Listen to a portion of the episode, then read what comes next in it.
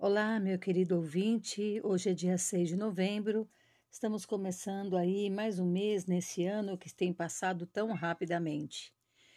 É uma alegria para mim poder compartilhar, ter a primazia de compartilhar com vocês mais um podcast da nossa série Palavras o que Inspiram.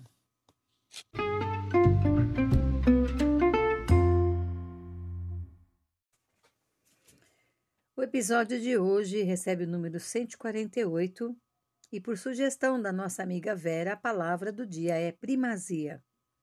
A origem vem do latim primatia, derivada de primus, que significa superioridade, excelência, prioridade. Também no grego vem de prim, que é o mesmo que o que vem na frente ou antes de todos, o que está no começo. Podemos afirmar também entre suas definições algo, algo ou alguém que está em primeiro lugar. O que tem a primazia em sua vida? A resposta a essa simples pergunta pode ser muito complexa e definir muitas coisas importantes em nossa vida. A resposta a essa pergunta certamente envolverá onde dedicamos a maior parte do nosso tempo e pensamento.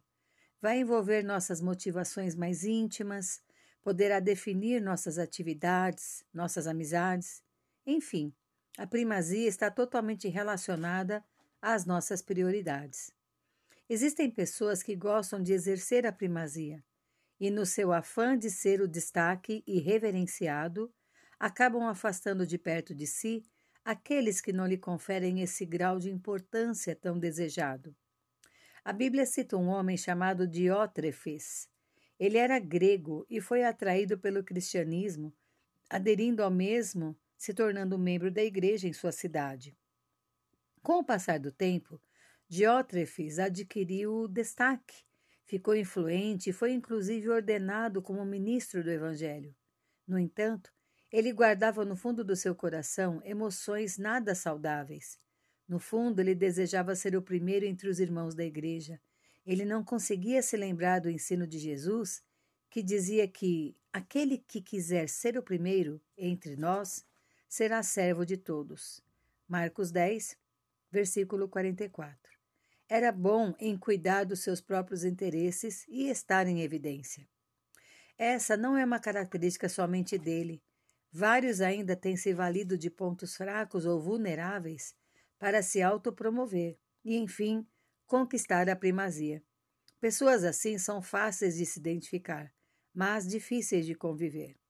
Veja que, mesmo estando dentro da igreja, conhecendo a vontade de Deus, as verdades do reino de Deus e o exemplo de Cristo, ele não colocou nada disso como primazia na sua vida. Ele ainda estava preso às prioridades do velho homem que ainda tinha muitas coisas a serem tratadas no seu coração para que suas convicções lhe dessem paz. A luta com seu ego era grande demais para que ele pudesse abrir mão de precisar ser o primeiro sempre. A palavra primazia aparece quatro vezes na Bíblia.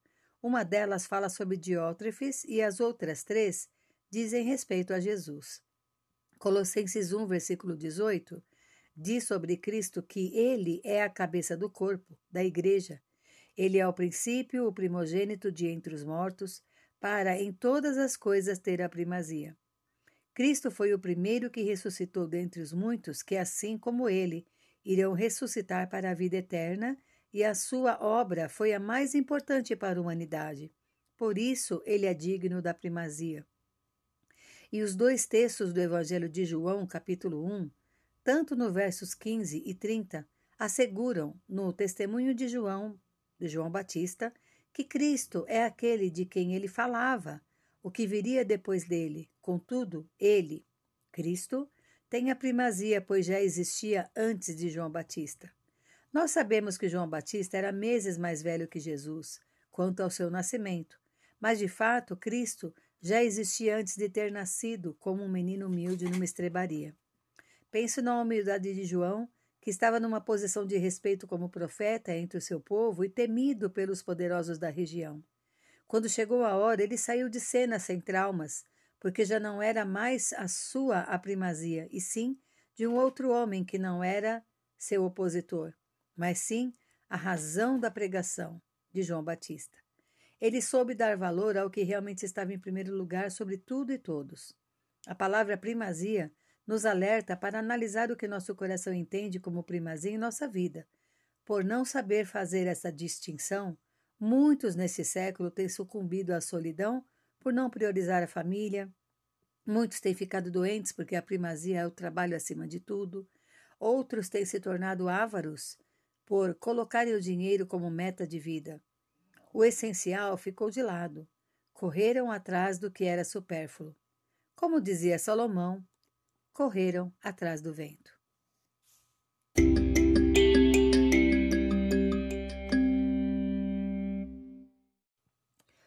Tenha uma ótima semana. Coloque em primeiro lugar aquilo que realmente precisa estar, e você vai ver que você vai ganhar tempo para todas as outras coisas. Um grande abraço, Paula Bianchi Homer.